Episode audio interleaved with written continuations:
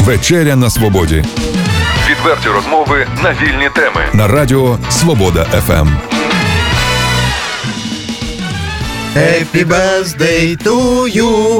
Happy birthday, громадське. Happy birthday to you.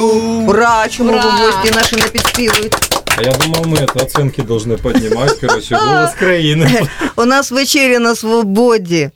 У Е, нас Радіо Свобода. І наша програма як ніколи відповідає своїм назві вечеря. Ми справді вечерюємо чесно, чесно і дуже радіємо з цього приводу з нашими друзями, е, побратимами і посестрами. Громадському три роки святкуємо сьогодні. Ура! Да. Це е, люди ще усвідомлять у Чернігові, не тільки в Чернігові, наскільки це величезна подія. Адже Важливо. майбутнє, майбутнє то за громадським. У нас у студії Олег Головатенко, Сергій Зосименко.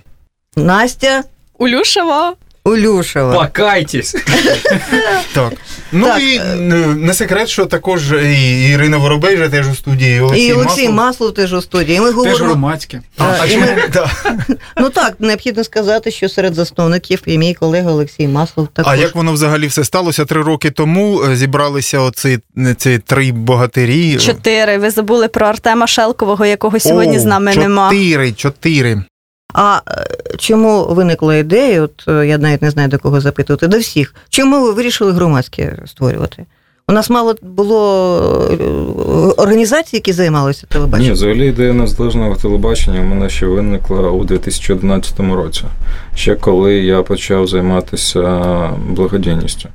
А потім е, просто в мене виникла іде- ідея з приводу того, що, ну, по-перше, це класний механізм, і його треба розвивати. І взагалі в мене була ідея створення благодійного телебачення. От, Настя, взагалі працює ця ідея? Ідея благодійного телебачення Так. чи незалежного? То інше. А спочатку давайте про благодійне. Благодійне телебачення так, тому що якщо ми говоримо за той аспект, яким ми займаємося, це проект онкометелики, то, на жаль, сталася така ситуація, коли якщо дитини не існує в медійному просторі, її не існує в реальності. Вона Необхідно не нагадати про цей проект. Це проект, який направлений на інформаційну підтримку дітей, які хворіють онкологією в Чернігівській області. Ми розповідаємо їхні історії, ми розповідаємо успішні історії, руйнуємо стереотипи щодо онкології і допомагаємо в зборах коштів. Боже, необхідно, мені здається, Олексію, е, підтримувати цей проект і у нас тут на вечері на свободі, розповідати про цих дітей, аби більше людей знало про проблеми. І, можливо, такий спосіб ми могли б допомогти. Кілька разів ми е, це робили, але може недостатньо е, активно треба Недостатньо. виправлятися. Можна окремі соціальні ролики зробити. Це е, Олег Головатенко нам підказує про соціальні ролики, які він буде абсолютно безкоштовно, мабуть, виставляти на е, інтернет-порталі Свобода ФМ. Так, так. Ну і в онлайн на Свободі ФМ, як онлайн радіостанції, в подкастах. І це той випадок, коли ем, про добру справу треба говорити, тому що ми бачимо, що не просто так існує на у документах на папері громадське ем, телебачення Чернігів, а що воно займається Тобто громадські працюють для громади, для і- громади, безкоштовно. Ви нагадали, як ми з Сергієм познайомилися. Познайомилися ми в інтермецу якраз е, на, на темі онкохворих дітей.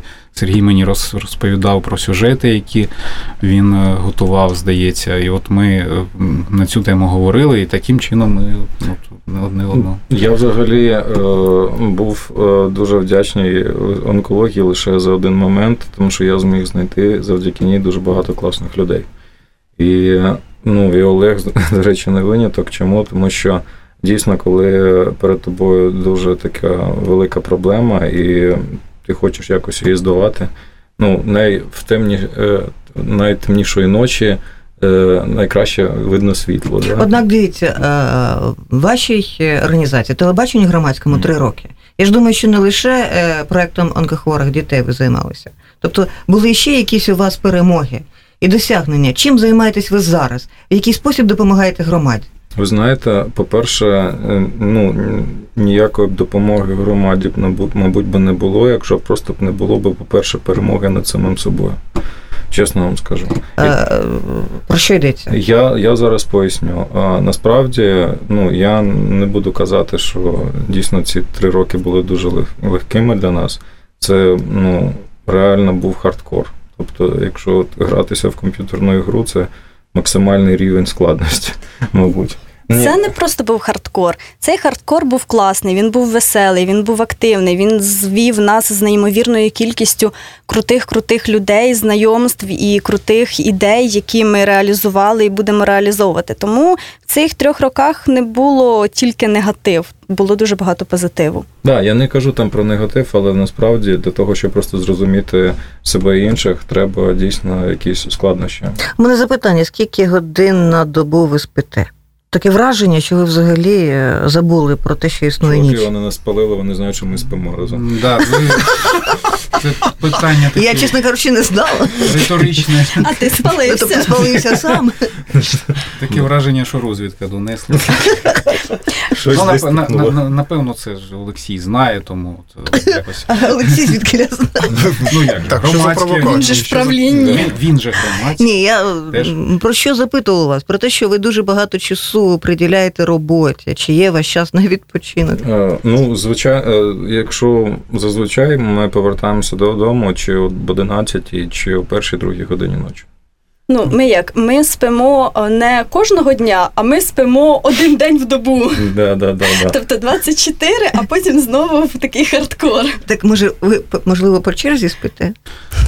Ми Ну, про це думали, але коли дивишся, коли хтось спить, тебе просто жаба душить. ми по черзі здихаємо, а потім відкачуємо Так, а тепер Давайте повернемося три роки на, на три роки назад і згадаємо, як з'явилося громадське. Спочатку зібралися люди, і їм не треба було цю ідею доносити якось. От давайте ми щось зробимо там громадське, і воно якось е, органічно у всіх головах одночасно вистрілило. Не треба було ну, переконувати одне одного. І вдень е, це було громадське, це культурне явище. Тобто збиралися, обговорювали, народжувалася десь там між головами ідея, а вночі робилися сюжети. Да, це- зараз це нічого не зараз, Да. а скільки людей зараз працює на громадському? Давайте так. Ми маємо три члена наглядової ради, чотири члени правління, шість членів організації та трьох волонтерів. Господи, прости, ці члени вони щось роблять, чи вони тільки Вони всі активні. Ага, акти... В нас пасивних нема. Щось у них тема, знаєш, така заклалася. А звучить так життєрадісно взагалі. Життя Це У нас, дуже, Богу, у нас дуже активна організація, якщо ви не побачили. Ми пасивних не тримаємо. Ми. Можливо, це зараз вирішиться з ефіру, але я, я просто змушена це сказати. Це перла, яка в нас народилася на стратегічному плануванні. У нас є формальна місія і неформальна, тобто його трактування і звучання. Формальна місія у нас звучить те, що. Ми надихаємо людей Чернігівщини мислити критично. А неформально це звучить е, авторства Олега Головатенка, що ми гвалтуємо людей до стану критичного мислення. Аплодисменти, Олегу.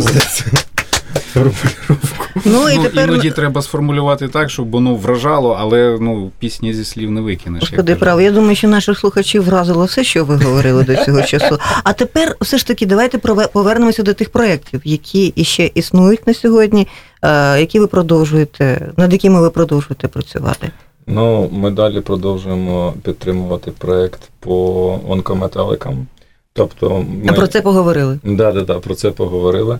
А, у нас проект проєкт по дискримінації. Це про що? е, Кого дискримінують? Ми отримали все почалося із того, що ми отримали проект піврічний. На інформаційну кампанію по протидії дискримінації. Якої?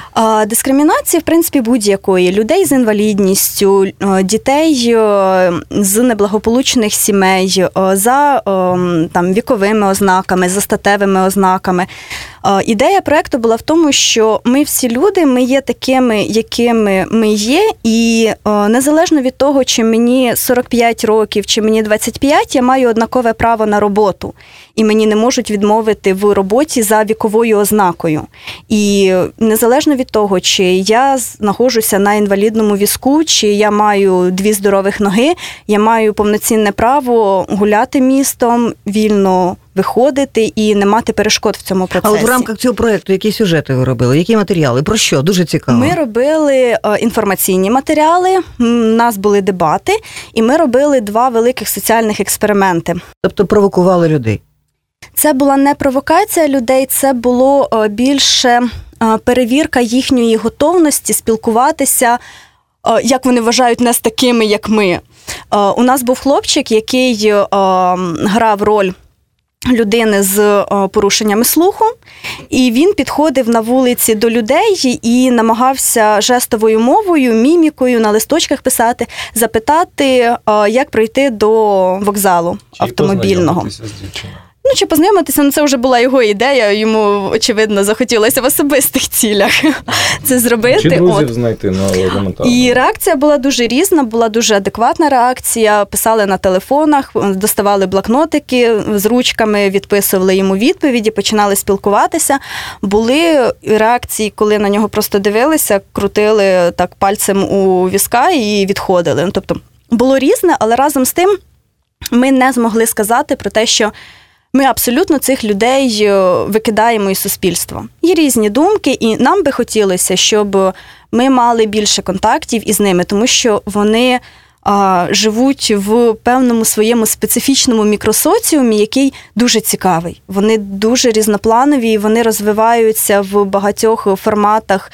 На тих, які ми не звертаємо увагу. Це там хендмейд, це особистий розвиток, це освіта, до речі. Ви знаєте, я хочу додати, що е, я записував інтерв'ю з одним хлопцем. У нього порушення теж слуху було. І він, коли розповідав свою історію, мені не було нудно ні однієї хвилини. Чому? Тому що дійсно він пояснив, що оцей прошарок людей. Вони просто стали заручниками того, що їх всі роботодавці тримають, типу, якщо тобі щось не подобається, звалюй. Тобто, і вони дуже сильно бояться. І жити в страху вони просто ну, змушені, але вони хочуть якось відстоювати, і вони тримаються разом. Де можна побачити ці матеріали? У Де? нас на каналі, на Ютубі, на Фейсбуці, тобто у нас Так і називається матеріали. громадський Чернігів Ютуб. В Ютубі ми називаємося громадський Чернігів латиницею. Якщо брати громадський Чернігів, я думаю, не виникне питання. Е, да, ну, громадське телебачення Чернігів в Гуглі одразу викидає наші соціальні мережі Ютуб, тому що ми свого сайту не маємо. Ми працюємо напряму в соцмережах, тому що там кращі контакти з нашою аудиторією. Там можна одразу написати коментар під відео. Ми відповімо або написати особисте повідомлення в групу. Ми також відповідаємо. Скільки у вас є інформація, скільки людей, я перепрошую, Олеже, дивляться, е, переглядають ваші матеріали? Охоплення аудиторії Охоплення чи, аудиторії, чи переглядів е, кількість? Охоплення яке? В рай... це залежить від матеріалу. Якщо це молодіжний матеріал, то він заходить десь в районі 10-12 охоплення тисяч.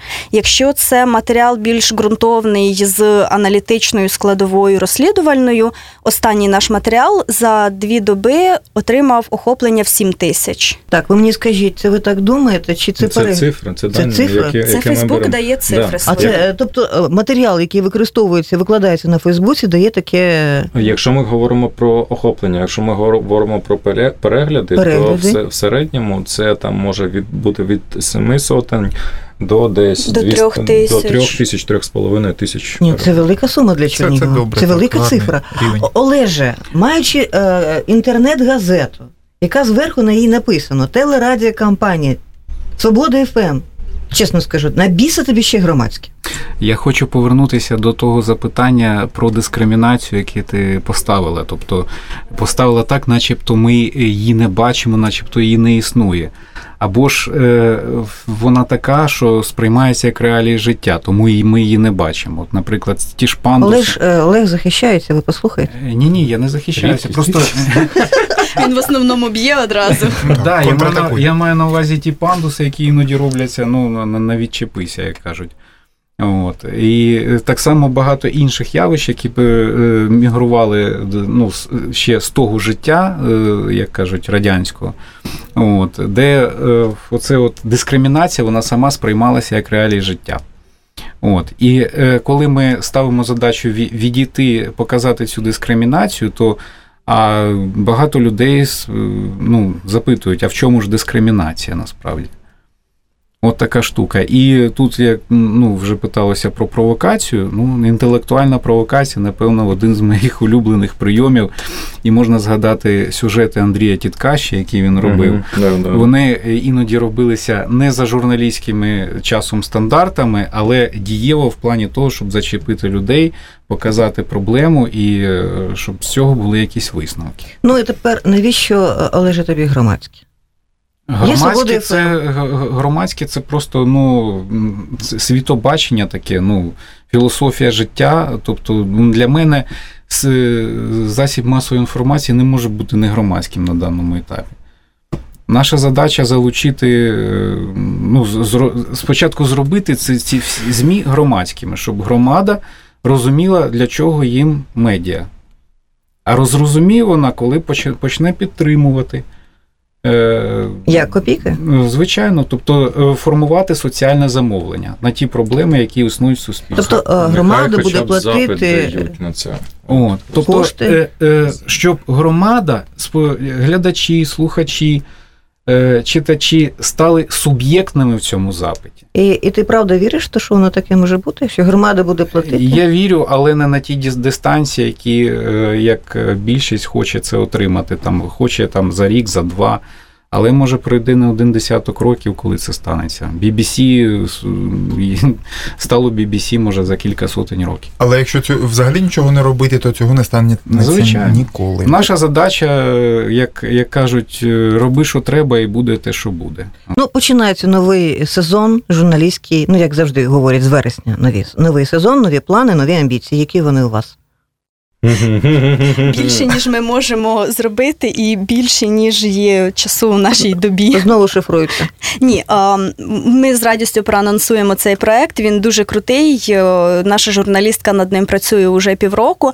Він виріс із проекту по дискримінації, і це буде серія матеріалів, присвячена насильству в сім'ї. Тобто ми з'ясували таку річ про те, що насильство воно буває різним. І населення наше не знає про це, воно не знає, яким воно буває, воно не може його відрізнити від конфлікту, і багато сімей насправді від нього потерпають. Тому ми випускаємо шість матеріалів, які можна буде переглянути кожних два тижні з вересня в нас на каналі про насильство в сім'ї. Що це таке, як йому протидіяти, куди можна звертатися, як його можна виявити в сім'ї, і взагалі, чому з цим питанням варто працювати. Треба просто зробити так, щоб у людей нарешті вимився страх. І нічого навколо не буде мінятися, допоки не будуть мінятися, допоки не будуть мінятися люди всередині. Олеже, а якщо матеріали громадського ставити на сайті Свободи ФМ, це важко? Я це, це абсолютно не важко. Я завжди за те, щоб вони дублювалися і на сайті, і скрізь вони ну якби вистрілювали. Просто на- на- нам іноді не вистачає елементарних речей координації цих дій. І Да. все. Тут суто організаційно. Це, мабуть, те, чим ви будете займатися, координувати дії з вересня вже Так, цього тому що е, коли з'являлося громадське, у нас була така штука, коли всі займалися всім. Е, Люди достатньо творчі, але їм не вистачало цієї адміністративної жилки десь І вектору. І вектора. Іноді вектори були е, як там рівнодіюча, іноді дорівнювала нулю. От, хоча складові були дуже потужними. Ну, ми говоримо про те, що громадське е, існує, воно живе, воно розвивається повноцінно, е, прогресує.